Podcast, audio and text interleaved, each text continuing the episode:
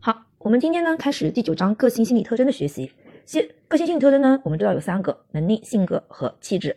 好，那我们第一节就开始学习能力。首先看一下能力的定义。这个定义呢，在我们深圳历史上就是考过的啊。能力是指个体顺利完成某种活动所必须具备的心理特征。因为我们知道能力是一种心理特征，那是什么样心理特征呢？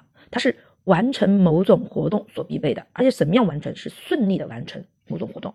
就通过这个定义，我们也知道，能够知道，也就是说，我们要去培养一个一个人的能力的话，最好的方式其实就是让他参与到活动中来，让他在实践活动中来培养他的能力，对吧？好，它直接影响活动的效率。一个人的能力会影响活动的效率，也就是有能力的人可以提高什么？学习效率。如果学习能力强的人，那学习效率就会更高。好，然后呢，这里面有提到的说，各种能力的有机组合，我们称之为什么？才能啊，才能。那才能高度发展就是什么？天才啊，天才。好，这个的话，我们知道，一般来说，天才智商得超过什么？一百四，而且在人群中比例不到百分之一，对不对？啊，好，第二个呢是能力的分类，从不同角度对能力进行不同的分类。第一个呢是按能力是否已经获得。是否已经获得？已经获得的就是实际能力，还没有获得或有可能获得的，那我称之为叫潜在能力，就是潜能啊，潜能。所以这个也很好理解，已经培养起来的和可能性和可能性，一个是已经培养起来的，一个是可能培养的。好，第二个呢，能力是否与所要完成的任务任务有关？好，分为一般能力和特殊能力。好，大家注意一下，这个分类在深圳历史上考的是最多的，就分类当中这个点考的是最多的，就是一般能力和特殊能力。好，一般能力呢是指完成大多数活动所必须具备的基本能力，所以一般能力指的是基本能力、基础能力，对不对？好，如一般认识能力、一般活动能力、一般交往能力，其中呢，一般认识能力往往我们也称之为什么？智力，智力也称为一般认识能力。这个我记得在虚认就跟大家说过。然后我们把前面的认知、认知过程、心理过程、认知过程学过了之后，这个时候到这里就很简单了。我们知道一般认知能力包括包括什么？观察力、记忆力。思维力、想象力和注意力，对不对？好，特殊能力是什么？特殊能力指的是完成专业活动所需要的能力，所以特殊能力一般是跟我们的专业活动有关，是跟我们的跟我们的专业有关的。比如说音乐、绘画、数学能力，你看音乐、绘画、数学都是一个具体的专业，对不对？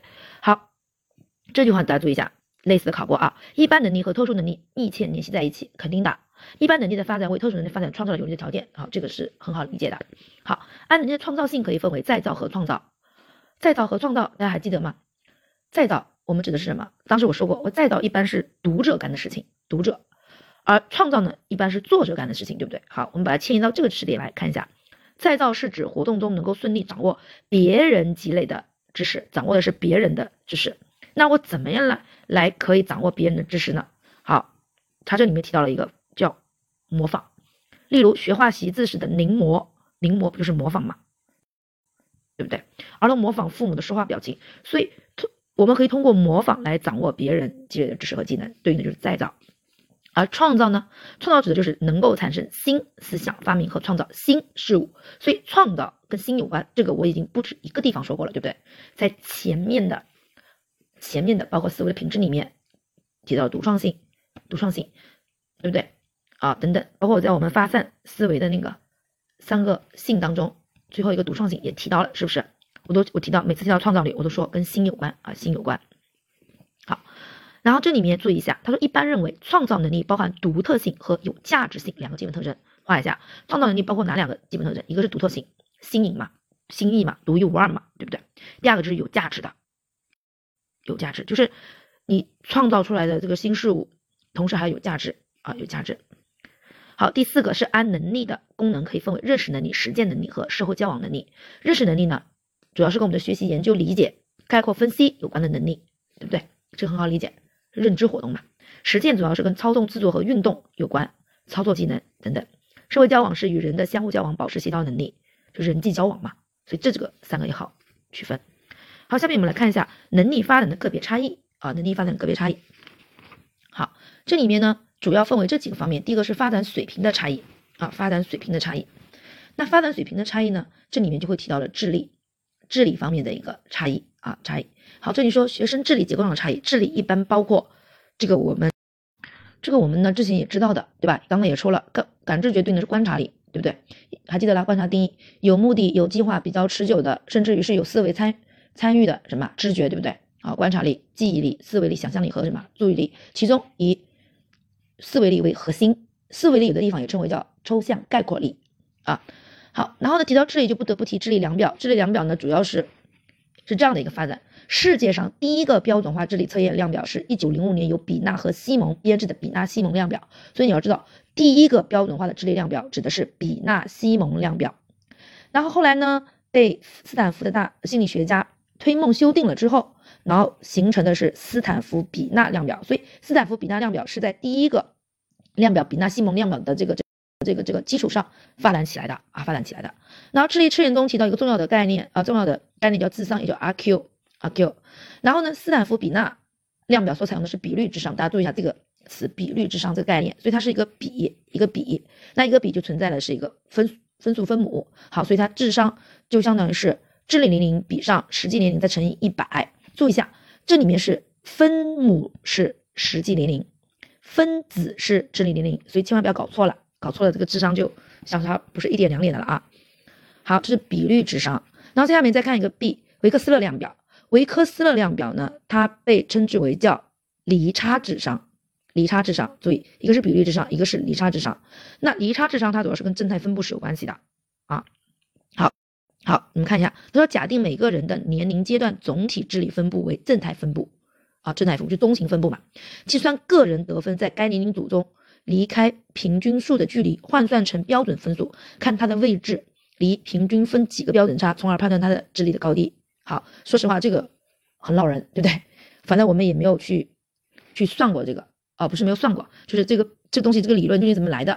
哎，说实话，我们也没有去做这个研究。哎，但是人家有结论啊，专家、科学家研究、心理学家研究出来，就都直接得出一个结论。他给你个公式，大家看一下啊，在采用标准分表示智商的正态分布是是什么？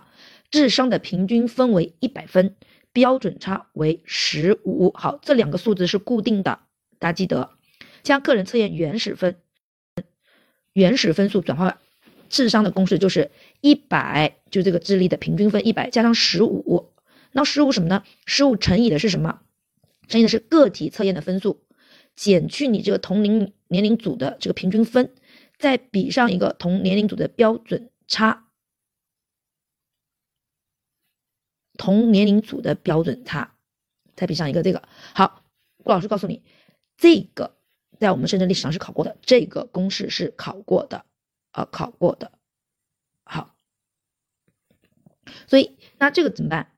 这个大家其实主要记住的就是什么？一百跟十五，因为个体测验分数，还同龄组的平均分和同年龄组的标准差，这个在我们的我们的那个那个试卷里面，到时候考试的时候肯定是要告诉你的，因为不告诉你这三个数，你是算不出来的呀。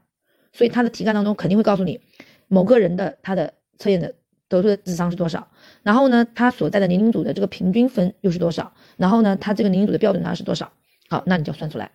所以你的公式要记得就是一百加上一个十五乘以后面的这个啊，你可以旁边记一下，考过的啊，考过的。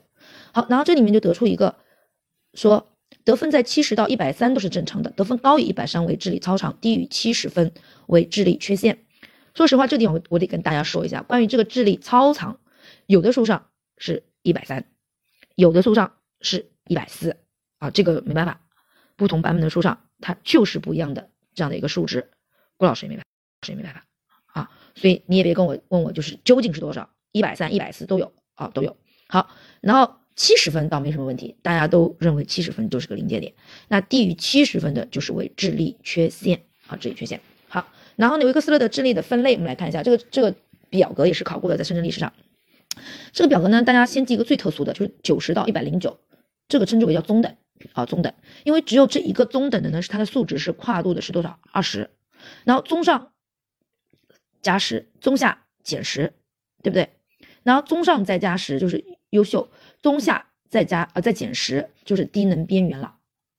好，然后优秀再往上加十十就是什么？极优秀啊，然后低能边缘再往下减十十。就是七十以下就智力缺陷，就是七十以下临界点就是一个智力缺陷啊，智力缺陷。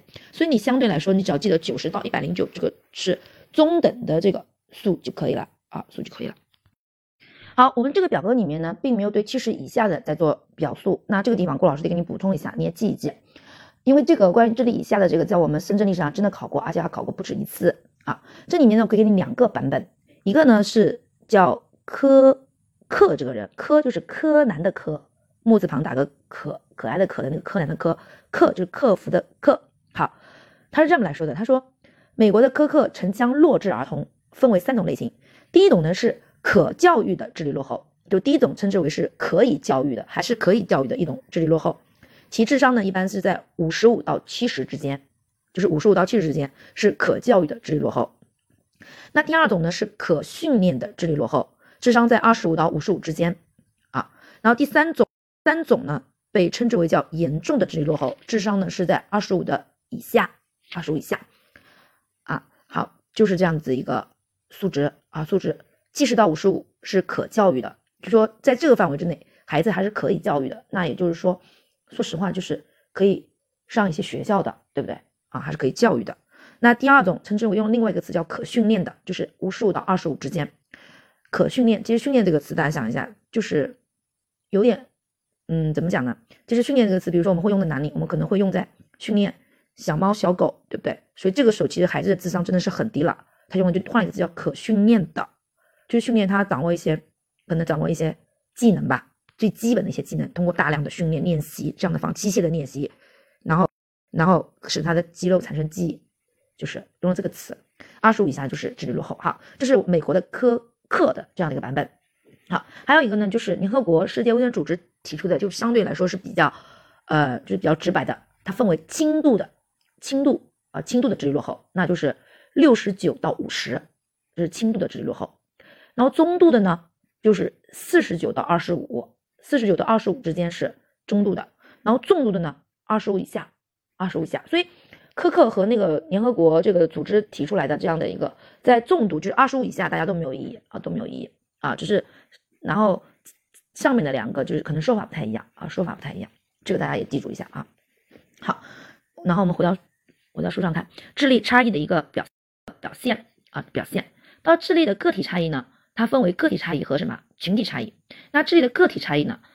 人们的智力水平呈常态分布，又称呢中型分布。好，就绝大多数人是属于什么中等的？那智智商特别高的和智商特别低的人，其实都是占少数的。好，一般来说，R Q 超过百分之一百四十的人，我们称之为他属于天才。那这样的一类人呢，在我们的人口中的比例，其实他不到百分之什么一啊，不到百分之一。好，然后呢，这个大家注意一下，在我们深圳历史上是考过的啊。第二个呢？提到的是智力的群体差异啊，智力群体差异，群体差异呢，这个也是考过的。第一呢，就是男女智力的总数总体来说是大致相等的，就总体水平大相等。但是男性智力分布的离散程度比女性大，这句话什么意思啊？也就是说分布嘛，啊分布，也就是说如果我们把智力分为中等的、高智商的和低智商的这三种层次的分类的话，那男性的离散程度比较大，也就是说男性中高智商的人也不少。低智商的人也不少，中等人也不少，就是他每个层次都都分布的，可能相对来说都是都分散开了，把智商给把那个人群都分散开了，不会集中在哪一个智商段，而女性的，就是可能都比较集中在那个中等的这段，所以这样一平均下来之后，在人群当中来看的话，平均分一分配，哎，也就大致相等了，差不多应该是这个意思啊。第二个呢，就是男女的智力结构存在差异，各自有各自的优势的领域区啊，优势领域区。好，他说了，他说男性和女性的智力上差异主要是表现在一些特殊能力方面，比如说空间能力、数学能力、言语能力等等。然后呢，他说男性在空间能力上是具有一定优势的，这个我们应该是是知道的。其实这个呢，男性在空间能上能力上有差异，有优势不是有有有优势？其实这个很大程度上也是那么多年以来、几千年以来遗传遗传影响的。为什么？因为在最古老的时候。男人去打猎，去猎猎那个，对不对？猎食物，对不对？猎动物，那他需要他就要有方向感，有空间感，他得森林里面跑啊。那女人在家干嘛？带孩子，看孩子，种种种种粮食，对不对？他大门不出，二门不迈。好，等到到后面的那个封建社会的时候，那女人就更加是藏在规规格之中，对不对？就根本就不出去，不出门的。你说不出门，哪里有哪里有哪里有空间能力呢？所以这一代一代一代一代一代一代的这个遗传下来。遗传到我们现代，女生空间能力差，这不是这也不是我们造成的。女生空间能力差，其实就是男男人造成的，对不对啊？所以男性空间能力就有优势，这种优势显示一定的年龄特征，其发展趋势趋势随着年龄的增长而差异什么会加大的。好，然后这里提到了说，女生在小学和初中阶段的数学能力优于男生，但青春期以后，这种优势就会被男生所占有，对不对？好，然后女性在言语能力上具有较大优势，与女性相比，男性更容易被诊断为有阅读障碍啊，所以就是每个每个性别上都有自己各自的什么优势领域啊，优势领域。好，这里还跟大家说明一下的话，就是关于这个性别的差异啊，性别差异，在有些书上呢，它的性别差异是单独拎出来说的，就是跟那个发展水平的差异呢。是属于并列关系的，是单独拎出来说的。像我们这个版本里面呢，他就把这个性别差异放在了这个水平差异里面去讲了啊，去讲了。好，这也是不同的版本的书好，跟大家说一下这个。好，第二个呢是表现早晚的差异，就表现早晚，这里面就会出现有的人早熟，聪明早会；有的人大器晚成。就刚刚我说的这句，有的人聪明早会，有的人大器晚成。然后深圳历史上考过一道题，就问你，这体现的是身心发展的。什么规律？什么规律？它其实体现的是身心发展的差异性，对不对？体现的是早晚的差异啊，早晚的差异。好，好。然后第三个呢是结构的差异啊，结构的差异。有的地方呢也称之为叫能力类型的差异，结构的差异或者叫做类型的差异啊，类型的差异。好，那结构什么？所谓的结构就是构成啦，就是你的智力的构成的。对不对？你比如说你的一般认知能力，你的智力的构成是由什么来构成的啊？你看他说，人们在知觉、表象、记忆、想象、言语和思维等方面都表现出结构的差异。例如，他这边举例子，在记忆方面，有的人呢是视觉记忆型，有的人是听觉，有的人是动觉，有的人是混合，就是既有视有听也有动，对不对？好，这就是什么？它的构成是不一样的啊，构成是不一样的。好，所以呢，这种也是比较好理解的啊，比较好理解的。好，那这个地方我跟大家总体说。总体说一下啊，总体说一下，因为这个是在我们深圳历史上考过多选题的。他说能力发展的个别差异包括什么啊？包括什么？好，按我们书上这个呢，主要是水平差异、表现早晚差异和结构差异，或者叫类型的差异，对不对？刚才郭老师也说了，有的书上是把性别单独拎出来的，那就是水水平发展的差异、性别的差异、早晚的差异和结构的差异，或者是类型的差异。好，所以这两种版本你都要知道一下啊，知道一下，因为不同的专家。它的版本不太一样，所以你自己要小心一下啊，小心一下。好，第三个呢是影响能力的形成和发展因素，这里面呢其实这几个因素都很好理解啊。第一个是先天因素，那就是遗传，那主要是指的是遗传，而能力的形成跟遗传肯定是有关系的，对不对？是我们所谓的天赋嘛。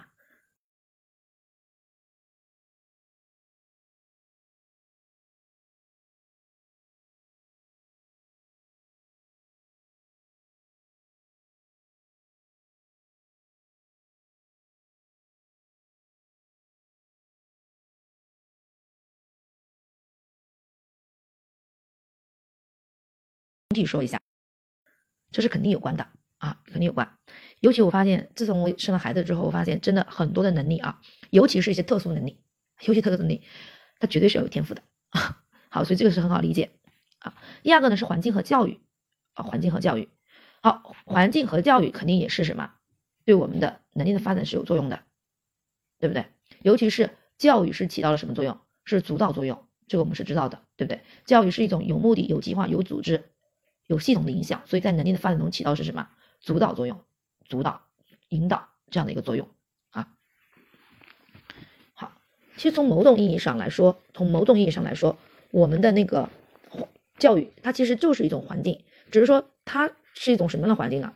是一种比较特殊的环境，环境啊，特殊环境，它是有些定语的，它呢也是一个人为的环境，就是学校教育的环境是具有极大的人为性的，它是人为创造出来的这样的一种环境。好，第三个呢是实践活动的影响。这个我刚我刚才在讲那个定义的时候就跟大家说过，是顺利完成某种活动所展现出来的心理特征。所以我们的能力跟我们的活动是密切相关的。能力的培养是离不开什么实践活动的。这里面就提到了一个古代思想家王充早王充早就提出的施才累人，对不对？能力是怎么积累起来的？是要展施展你才华，也就是在实践活动中施展你才华而什么积累起来的。第三个、第四个呢，就主观能动性啊，主观能动性。一个人的能力提高，肯定是离不开个体的一个主观的什么努力的。就哪怕你哪怕你再有话再有天赋啊，再有天赋，如果你后天你不努不努力的话，你最后这个能力也会泯然什么众能力，也会泯然众能力，对不对？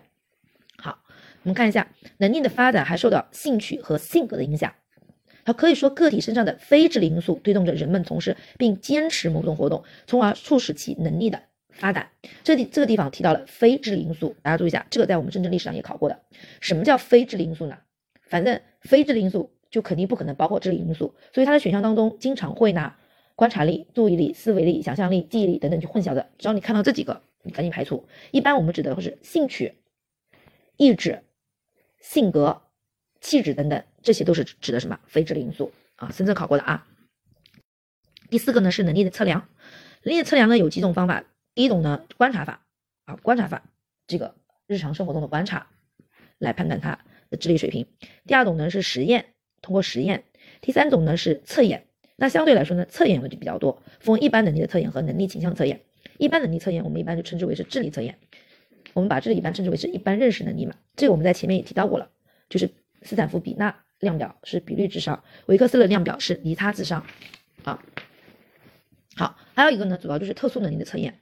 特殊能力测验主要是特殊能力主要是跟我们的专业有关的啊，什么运动啊、美术啊、音乐啊等等，也很好理解啊。这里面提到了一些国际上通用的特殊能力的测验，比如说明尼苏达能力测验、明尼苏达文书测验，对不对？你看，西肖尔音乐才能的音乐，梅尔艺术艺术，飞行员心理选拔测验。就特殊的一些专业，飞行员，对不对？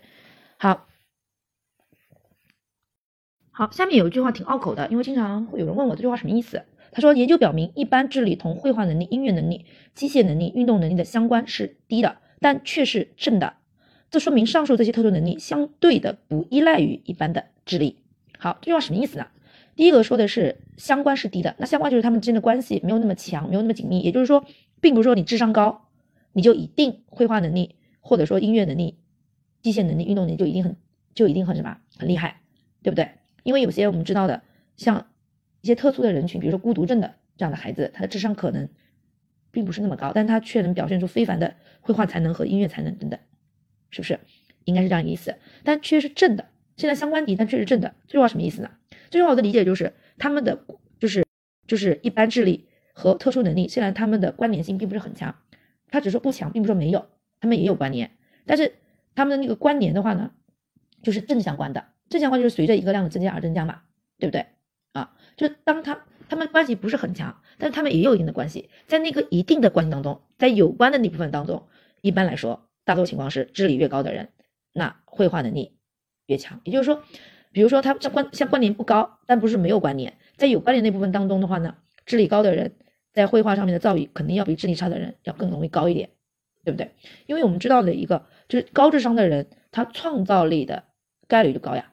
虽然高智商的人创造力可能高也可能低，但是相对于低智商的人来说，高智商的人有创有创造力的概率肯定要高的，对不对？是不是？那创造力高，而我们知道艺术艺术的话是离不开创造力的，是不是？明白了意思吗？它就这种意思，关联最低，但是也有关联，在有关联的那部分当中，它肯定是真的。好，真的。然后呢，这里面就是说，它相对来说的话呢，不是那么依赖于一般智力的。也就是说，如果说啊，你的智商哪怕差一点，人笨一点，你好好的去通过后天的训练，像这些音乐才能、绘画才能，也是可以训练出来的。应该就这个意思啊，跟我们现实生活中也比较符合。毕竟具有天赋的那种种子选手，人群中实在太少了。大部分人的这种音乐才能和艺术才能，基本上都是靠训练出来的，是不是？好，然后下面第三个就是创造力的测验，刚刚才说的。一般认为，视力与创造力之间有很高的相关，啊，很高的相关。发现呢，智力与创造力与智力之间不是一种单纯的关系，智力是创造力的必要条件，但不是充分条件。这句话记一下。好，创造力与智力不是一种单纯的关系，这个地方还可以，还可以把它写成创造力与智力之间不是一种线性关系。就线性关系是数学上的一个名词，所谓的线性关系就是一个量随着另外一个量的变化而变化，叫做线性关系，但它不是的。好，这是第一个。一个圈一，圈二呢，就是智力是创造力的必要条件，但不是充分条件。这也是必要条件和充分条件引用的，也是我们数学里面的一个术语。好，那下面就是几句话啊。第三，低智商的人很少有高的创造力啊，低智商的人创造力低，对吧？而高智商的人不一定有高的创造力。这句话什么意思？就是智商高的人创造力可能高也也可能低。好，相当的智商水平对从事文学艺术创造革新是必要的啊，必要的。你看他一般认为最低的智智商是一百二十啊。好，那也就是说，那也就是说，高创造力的人一般具有高智商。好，就这几句话。好，低智商的人创造力低，高智商的人创造力可能高可能低。那高创造力的人，高创造力的人智商高。那低创造力的人呢，智商可能高可能低，对不对？有点绕口，但是你把它写下来理一理，基本上也没多大问题了。好，然后创造力的这个测验，大家看一下批注，这个批注是考过的一个多选题，也很好办，很容易选。第一个有发散性思维测验，第二个有创造性思维测验，第三个第三个是创造力测验，只要一选就选出来，因为我们知道发散性思维是创造力的核心嘛，对吧？就很好选啊。好，下面呢是我们的智力理论啊，智力理论。智力理论呢，我们书上呢是给到了二因素、群因素，然后是三维结构理论，还有就是卡特尔的那个流体智力、晶体智力，包括戴斯的智力 PSS 模型等等。好，这地方呢需要跟大家我们再进行一个呃更详细一点的分类啊，就在我们的基础上大家再加一点东西啊。首先呢，我们的智力因素呢，智力的理论呢可以分为智力的因素理论啊，还有智力的结构理论，是可以进行这样一些分类的啊，因素理论。结构理论，还有呢，第三种呢就是智力的信息加工理论啊，信息加工理论。这个呢，郭老师呢是借鉴了那个杨林健、叶益坤、何纯道那个普通心理学的一个分类。为什么要跟大家这样进行分类呢？我认为这样子呢可能会更有逻辑性，就更加具有逻辑性。因为我们的其实心理学从某种意义上来说，它应该是文科类的，就文是呃社会人文学科当中的偏理科的。啊，所以其实大家学心理学也会发现，就它的逻辑性是需要很强的。那我们那个我们书上呢就没有按照这个呃更大的一个逻辑来分，就大家都是并列关系这样子的。所以呢，在这个地方呢，跟大家再把那个关系重组一下，这样的话可能会更系统一点啊。比如说我们来第一个就是智力的因素理论啊，智力的因素理论。然后的智力的因素理论下面呢包括了单因素论，单因素，还有呢斯皮尔曼的二因素，然后呢还有桑代克的三因素，因素。以及包括瑟斯顿的群因素论、群因素论，这就是它的智力的因素理论啊。我们书上呢只给了两个比较具有代表性的，就是二因素论和群因素论。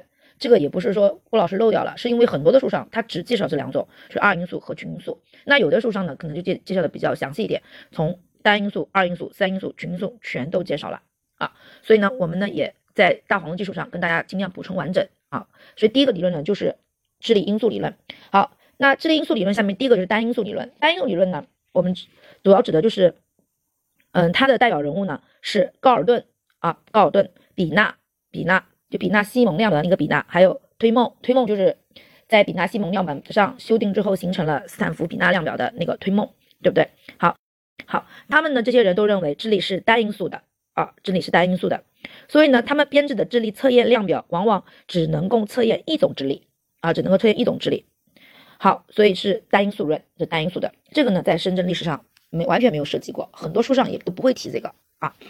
好，然后呢，就是二因素论就，是我们斯皮尔尔曼的二因素论。斯皮尔曼的二因素论呢，它呢主要是有两个因素，一个呢称之为叫 G 因素，用英文的话应该就是 generally 的那个那个首字母 G 因素，所以也称为叫一般因素。还有一个呢是 S 因素，就是 special，英文的那个 special，也就是特殊因素啊，特殊因素。好，所以这个知道一下，就是。我们的一般因素和特殊因素，就是 G 因素和 S 因素啊，S 因素，在这个基因素和 S 因素当中呢，一般因素呢是智力结构的一个关键和基础，这个大家可以再记一下，就是一般因素或者叫基因素是智力结构的一个关键和基础啊，关键和基础，并且我们书中也提到了，就是斯皮尔曼认为基因素就是智力，智力测验所要测量的就是这个一般的基因素啊，一般的基因素。好，然后呢，再补充一个，就是桑代克的三因素理论。桑代克的三因素，这个桑代克的三因素我都要说一说啊。这个在我们深圳历史上还真是考过的啊，考过的。第一个呢，就是美国心理学家桑代克，这个在绪论的时候我们也提到过，他被称之为是教育心理学之父，对不对？好，是第一个以多因素论来解释智力的。所以在历史上，第一个以多因素论、多因素啊、多因素、多因素理论来解。来解释智力的，这第一个人是谁啊？桑代克。好，这个就是我们曾经深圳考过的真题啊。当年我记得好像是考的判断题啊，就就这个。好，他认为呢，就是桑代克认为，我主要可能有三种智力存在，三种智力。第一种呢，称之为叫抽象智力，抽象智力；第二种呢，称之为叫具体智力；第三种呢是社会智力啊，社会智力。好，抽象智力、具体智力和社会智力呢，这个倒没有怎么具体考过，但是它经常作为干扰选项出现。那抽象智力大家其实很好理解，它主要是跟什么有关？它主要是跟处理语言和数字符号有关的能力。抽象嘛，语言和符号都是抽象符号。语言本身就是一种抽象符号，是一个符号系统，所以是处理语言和数值符号的能力。而具体智力呢，就是个体处理具体事物的能力，是处理事物的能力。那社交呢，就是是人际交往的能力，人与人相互交往的能力。所以呢，这个是桑代克的三因素理论，他是第一个以多因素来解释智力的人，就是桑代克。好，然后第四个就是我们的瑟斯顿的群因素论，群因素论。好，然后呢，他这里面就提到了说啊，说。就他认为啊，我们的智力呢，并不是由斯皮亚曼所说的一般智力和特殊智力构成的，而是由许多彼此无关的原始能力或因素组成的。好，他认为智力是由有哪七种主要的原始因素构成呢？里面有词语的流畅性、词语的理解能力、知觉能力、知觉速度、计算能力、推理能力和记忆力这七种主要的原始因素构成的。好，构成的。好，那这个东西如果大家需要记的话呢，我建议你们把顺序调整一下。因为如果你按这个顺序来记的话呢，说实话，其实是没什么逻辑性的，所以我们要去找它的逻辑性啊，逻辑性。好，那怎么来重新来记，来按逻辑来记呢？第一个是知觉，第一个知觉，对吧？因为我们知道是按我们的认知能力来发展的话，第一个是知觉。那知觉的话，它包括两种能力，一种是智力的呃知觉的速度，一种是知觉的能力，知觉速度和知觉能力就是从知觉这个维度的。第二个呢就是记忆力，记忆力。那第三个呢？就是我们的词语，呃，词语，呃，语词，呃，语词，语词的话包括什么呢？包括流畅性和理解性，啊，流畅性和理解性。然后紧接着就是推理，因为我跟大家说过，我说语言其实跟思维是密切相关的，而推理是属于什么？属于是思维的，而且推理的话肯定要以要以什么语词为基础的，对不对？因为我们知道呀，再回忆一下啊，我们再回忆一下思维的形式：概念、判断、推理。然后呢，概念是以词的形式出现的。而判断呢，就是概念与概念关系，也就是词与词之间的关系，是句子；而判断呢，就是而推理呢，就是判断与判断关系，也就是句子与句子的关系。所以推理离不开句子，句子离不开词。所以先我们先有了词与词，然后紧接着推理，最后呢就是计算啊，计算有了思维能力，你的计算能力肯定会增强的啊，肯定就是有相关联的。所以你如果重重新调整一下，给它一个逻辑的话，其实这七个你是很好记的：知觉、速度和能力两个。然后记忆力，然后是语词，语词的流畅和语词的理解能力，然后在此基础上发展出推理，然后最后是计算。所以这个其实是很好，是很好记的啊。这就是给它一定的逻辑性，所以我们可以适当的去调整它的一下顺序啊，顺序，因为这个是没有考过的啊，没有考过，防止万一到时候考到啊，防止万一，反正你知道一下，有这群因素，有这七个主要的原始因素所构成的啊，这就是好。那我们现在呢是关于智力的因素理论，不跟大家说完了。补充了一个单因素和一个桑代克的三因素啊，那因素理论，那下面一个大的理论呢，就是我们的结构理论，智力的结构理论。那结构理论呢，又分为吉尔福特的智力三维结构模型，就是我们书上的这个啊，吉尔福特提出来的智力三维结构模型。好，它呢对智力的分析应从智力的活动的内容、操作和产品三个维度去考虑。好，然后呢这三个维度当中呢，我们深圳呢考过多选题，考的是什么呢？考的是考的是产品。啊，产品好，所以我们不妨先来看一看产品啊，因为这是考过的，包括呢单位分类、关系、系统转换和推测这六个项目啊，这六个项目。好，这六个项目呢，当年就是多选题，只要你把敢把这个六个项目全选啊，就是五个嘛，它它只给它只在选项中给五个是多选题，你就把这个 A B C D E 全选全就可以了。但问题就是你对这个不熟悉的话，你就不知道你敢不敢选了。好，那关于产品呢，这个考过的呢，我呢旁边批注了一个基数，这个基数呢用到的其实就是一个。抽出几个词来编成一句话，就是单身的那类人和谁也没有关系，晚上睡觉辗转反侧。所以你看，单位单身的单，对不对？那类人分类，对不对？和谁也没有关系，关系和系统，晚上睡觉辗转反转反侧，转转化和推测，对不对？其实就是把每这六个看上去没有啥关系的这六个词，这六个词每个词当中抽出了一个字，然后组成了一句话。因为这个确实是没有什么逻辑关系，单位分类关系系统转换推测，我个人看出来，它之间好像没有什么逻辑关系，所以只用这样的一个基数。好，那我们再来看那个内容和操作这两个维度，这两个维度呢，我就没有用这种记忆的方式方式，我就建议大家还是用逻辑顺序来记。内容呢，包括是图形、符号、语义、行为和听觉五个项目。这个看上去其实也没有什么太大的逻辑性，所以我们要适当的调整一下顺序啊，顺序。好，那就一开始呢，就是我们得先，我们得先看，先从视觉开始。那视觉无非就是图形跟符号，就先是图形，然后是符号，符号。因为相对来说，图形要更直观一点，符号呢要稍微抽象一点，对不对？所以先看的是图形和符号，然后先看后听，然后第三个就是听觉。啊，然后在看和听的基础上，我们就可以怎么样？就可以是有理解了，有理解，所以就是对应的什么语义，语义。最后呢是行为，就是行动行为。你看前面是你看到的、听到的，然后呢是理解到的，最后表现在行动上，外行为行为上，可以按这样的一个顺序来的。好，然后操作呢这个地方呢是短时记忆、长时记忆、认知、发散思维、聚合思维和评价六个项目一样的。适当的顺序调整了一下，第一个呢，先把认知放在前面。认知，你可以把它理解为就是知晓，就知道啊，最先是知道。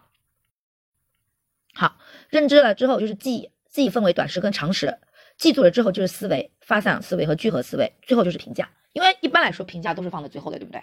啊，不过我们教学评价、教育评价基本上都是在最后一个环节。所以呢，因为介于产品是考过了的，啊，也给了大家一个基数。其他的两个没有考，内容和操作里面居中心没有考过。然后呢，这个地方呢，如果你们有自己有办法编记忆术，你也可以仿照那个产品的那个那样去编。如果编不出更好的，那你就按逻辑顺序来记，我觉得也 OK。反正郭老师也就是这样记，能记住听到的啊，内容就是先看到的图形和符号，然后是听到的是听觉，然后呢，在此基础上理解就是语义，最后就是什么行为啊？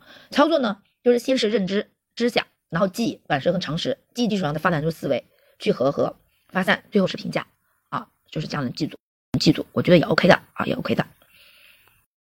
好，下面它这边有一个公式，大家看一下，就是三维的相互结成一个立体的结构模式，即得到五内容乘以六操作乘以六产品等于一百八十种独特智力因素。这地方呢，我跟大家说明一下，因为有的人可能自己手上嗯的参考资料上给到的是一百五十种啊，一百五十种。那这个我得说明一下啊，一百五十种也好，一百八十种也好，甚至于好像最初的应该是只有一百二十种，都是对的。都对的，为什么？因为它这个理论，吉阿福的这个理论也是慢慢发展起来的。最早的时候，它并没有那么多。它最早的时候，并不是五乘以五，呃，并不是五乘以六乘以六的。就它的项目，就它每个维度里面的项目并没有那么多。最开始的时候，如果我没有记错，应该是一百二，应应该是一百二，大概就是四乘以五乘以六这个样子，正好是二六十二嘛。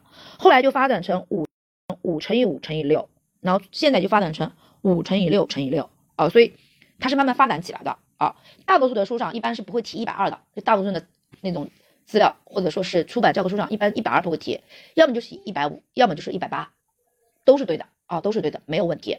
所以你也不用纠结于究竟是一百五还是一百八，都对，都对。人家这个理论是慢慢发展的，有的呢可能就用的他的一百五的，有的呢书上就用了他的一百八的啊，所以这个大家说明一下啊，说明一下，因为有人之前问过，说为什么我大王的书上跟他的书上不一样，我都对，都对啊。好，这个就有点类似于像那个马斯诺最初从五个层次理论，然后发展到七个，包括我们的加德纳的多元阵地理论，最早从七个，现在发展到九个，一样的，就是他们的理论其实也是在不断发展中的啊。好，这个，然后呢，下面有一句话，就是总体来说啊，传统的智力观呢，就是认为智力是个体从事一般认知活动所必须具备的一般基本能力啊，所以跟大家也说了，我说一般就是智力，我们也把它称之为是一般认知能力，对不对？好，包括了感知，也就是观察力、记忆力、思维、想象力和注意力等构成，其中思维力是核心。这个我们已经说了不知道多少遍了，对不对？好，这是第一个。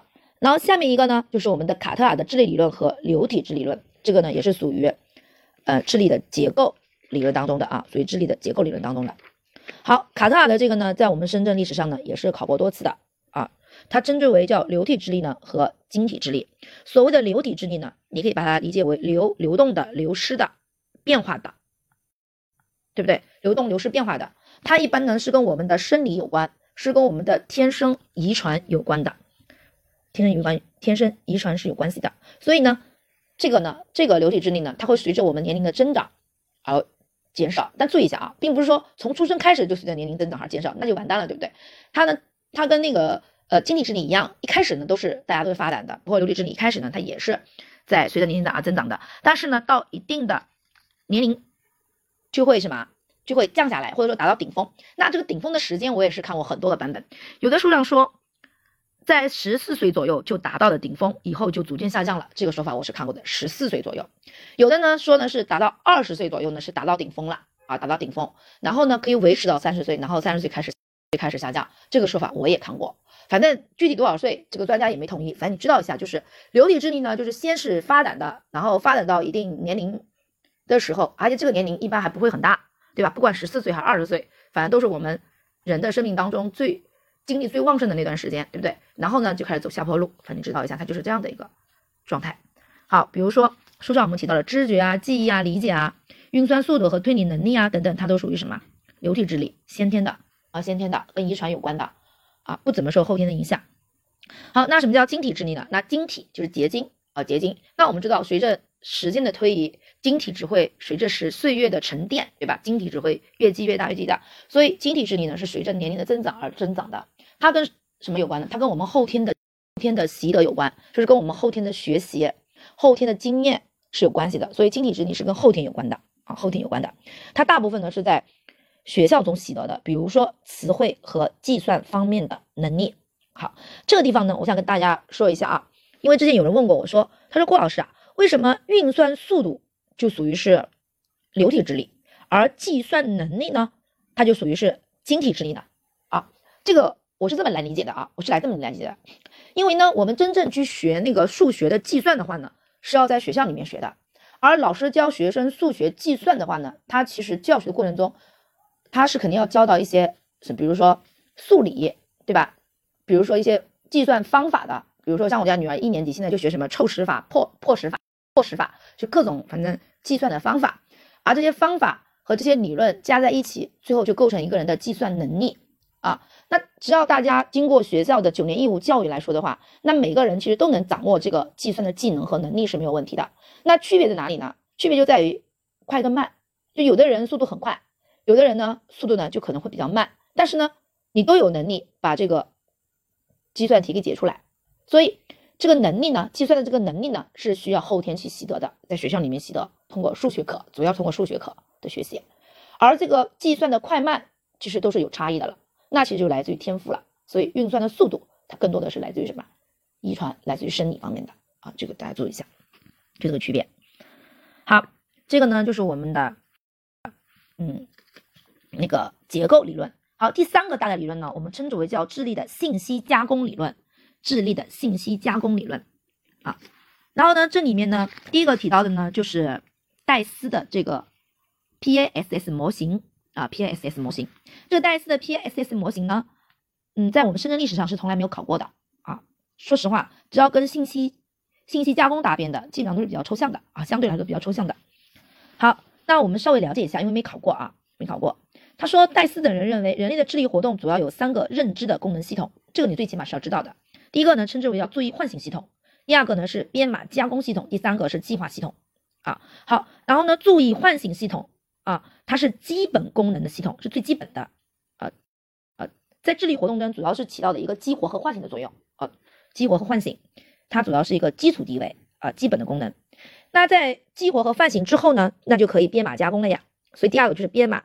加工系统啊，相当于就是一个操作系统了啊，操作系统，你看负责对外界刺激信息的一个接收呀、解释呀、转换啊、编码呀、储存啊等等啊，所以这是第二个是编码加工系统，它其实对应的就是操作，就对你接受到的信息进行一个操作。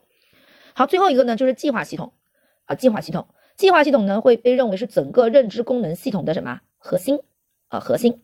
好，它负责呢去在智力活动当中确定目标。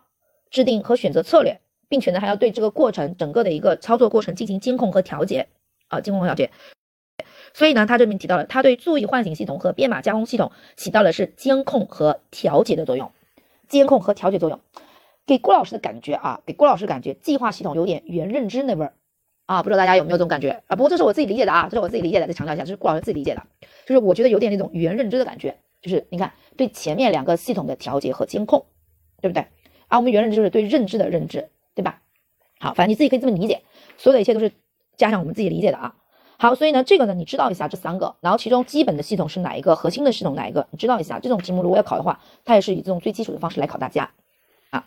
好，然后呢，下面呢就是我们的多元智力理论啊，多元智力理论，加德纳的多元智力理论。好，加德纳多元智力理论呢，在我们深圳历史上呢也是考过的啊，也是考过的。好，那它最初呢是有七种智力，加德纳。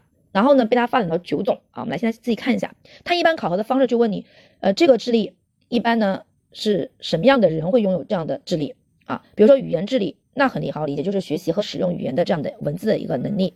它主要呢就是跟人交流呀，以及是描述事件啊等等的能力。好，那不用讲，一般作家，一般作家他肯定是要有语言智力是比较突出的，对不对？